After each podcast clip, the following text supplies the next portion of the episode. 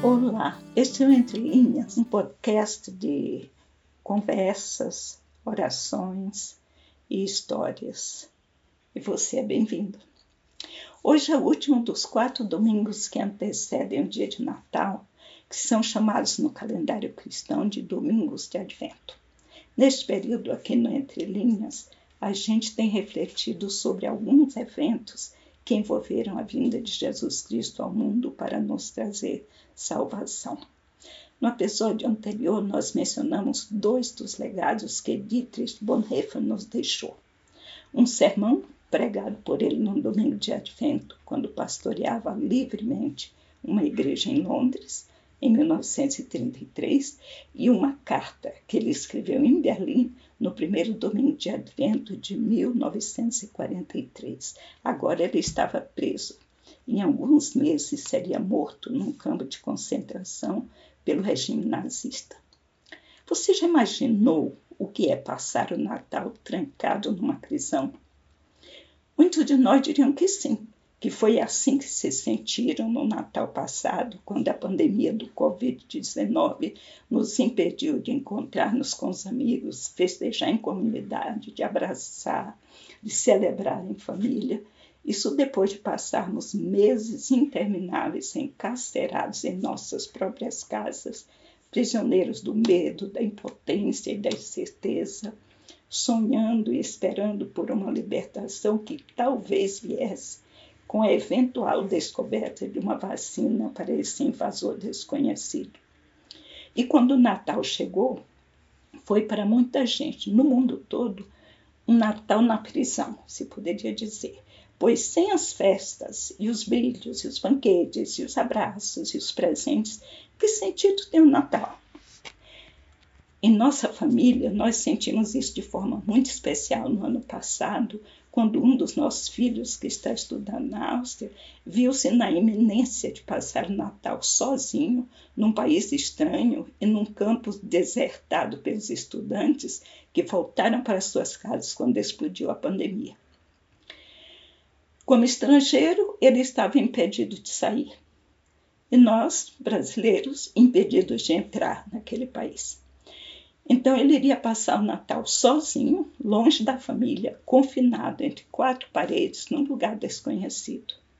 Graças a Deus e com muito esforço e encorajamento de toda a família, ele conseguiu submeter-se aos protocolos e passar o Natal no aconchego da família do irmão mais novo, que é pastor na Noruega. Ufa!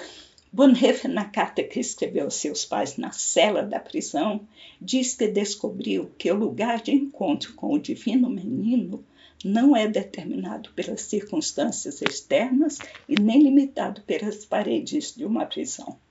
No coração e nos desígnios insondáveis de Deus, os endereços são outros.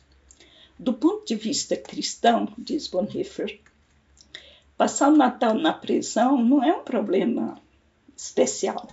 Muito provavelmente para muitas pessoas, o Natal celebrado aqui é muito mais significativo e autêntico do que em lugares onde só restou o nome da festa. Miséria, dor, sofrimento, solidão, impotência e culpa têm um significado completamente diferente aos olhos de Deus do que aos olhos dos homens. Deus volta-se exatamente para aqueles lugares de onde nós humanos tendemos a nos desviar. Cristo nasceu em um estábulo porque não havia lugar para ele na hospedaria. Um prisioneiro consegue entender isso tudo muito melhor do que as outras pessoas.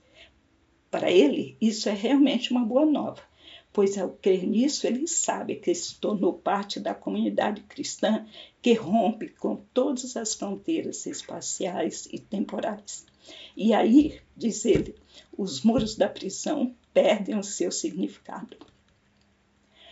A jovem Virgem Maria experimentou isso quando o anjo veio ao seu encontro e a surpreendeu com uma notícia assustadora que poderia tê-la paralisado.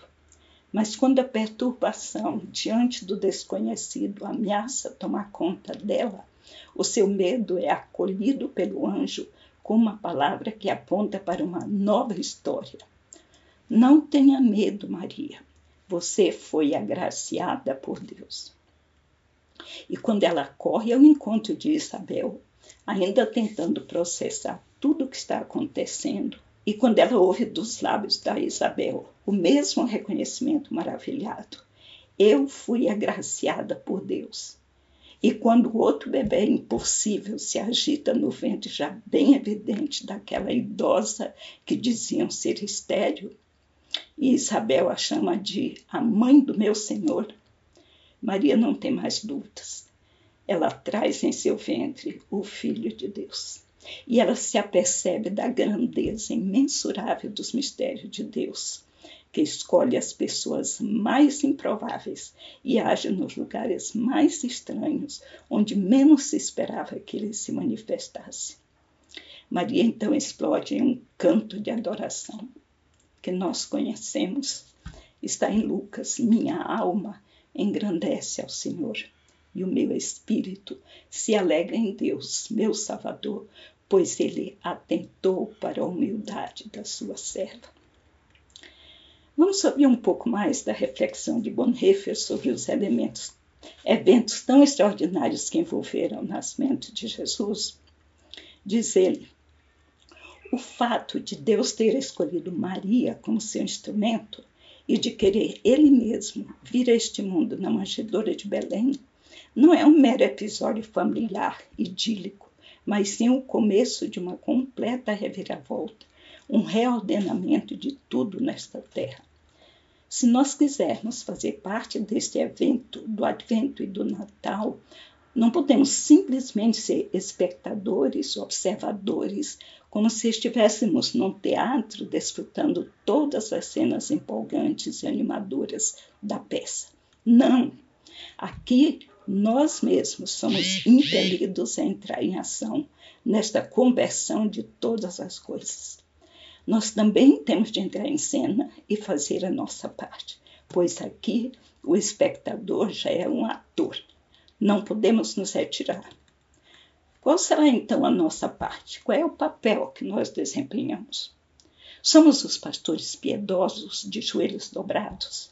Somos os reis que chegam trazendo presentes? Que tipo de drama é este no qual Maria é a mãe de Jesus, onde Deus entra no mundo na humildade de um coxo?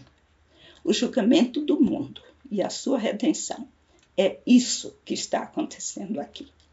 É o próprio Cristo infante na manjedoura, ele mesmo, aquele que pronuncia o juízo e a redenção do mundo. Ele repele os grandes e os poderosos. Ele derruba os poderosos dos seus tronos. Ele humilha os arrogantes. Seu braço domina sobre todos os orgulhosos e dispersa os soberbos e os fortes. Ele eleva o que é humilde e, em sua compaixão, torna-o grande e exaltado. Por isso, nós não podemos nos aproximar da manjedoura como se ela fosse o berço de menino qualquer. Se quisermos vir a esta manjedoura, iremos descobrir que aqui alguma coisa está acontecendo conosco. Como é que queremos encontrar essa criança? Será que as nossas mãos ficaram tão duras e orgulhosas do trabalho diário que não conseguem dobrar-se em adoração à vista desta criança? Será que a nossa cabeça, tão cheia de tanto carregar tantos pensamentos tão pesados e de resolver tantos problemas grandes, Será que ela ergueu-se tão alto e com tanto orgulho que já não conseguimos curvá-la e baixá-la humildemente ante a maravilha dessa criança?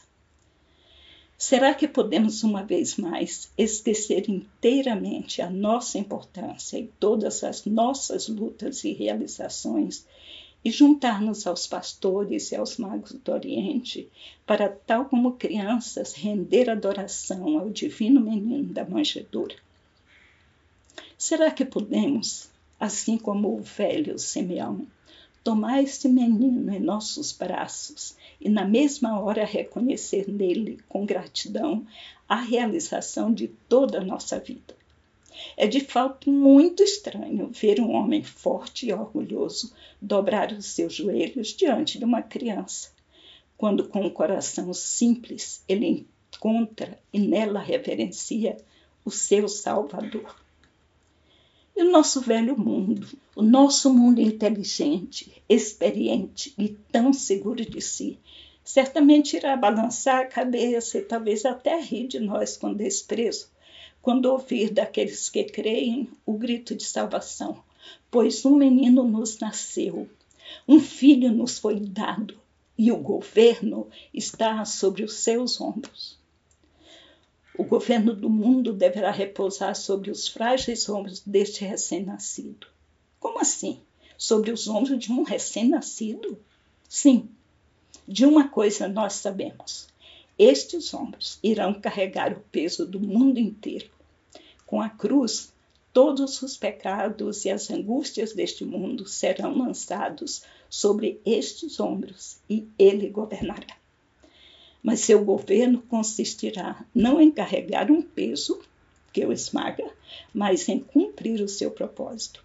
O governo que está sobre os ombros do menino da manjedoura consiste em carregar pacientemente os humanos e a sua culpa. Esse carregar, no entanto, começa na manjedoura, lá onde a eterna palavra de Deus se fez carne e assumiu a nossa humanidade. É justamente ali na pequenez, na humildade, na fragilidade da criança, que o governo do mundo inteiro tem o seu começo. Para os poderosos, para os grandes deste mundo, existem apenas dois lugares onde a coragem deles os deserta, lugares que eles temem lá no fundo da alma e dos quais eles se desviam e evitam: a manjedoura e a cruz de Jesus Cristo mas é justamente nos lugares de onde nos desviamos que Deus quer estar e ser Emmanuel, Deus conosco, na manjedoura e na cruz. Que neste Natal você e eu também sejamos agraciados com disponibilidade obediente e a coragem de trilhar o caminho da humildade e ousar trilhar com fidelidade, compromisso e coerência o caminho que começa na manjedoura e vai até a cruz. Feliz Natal para você!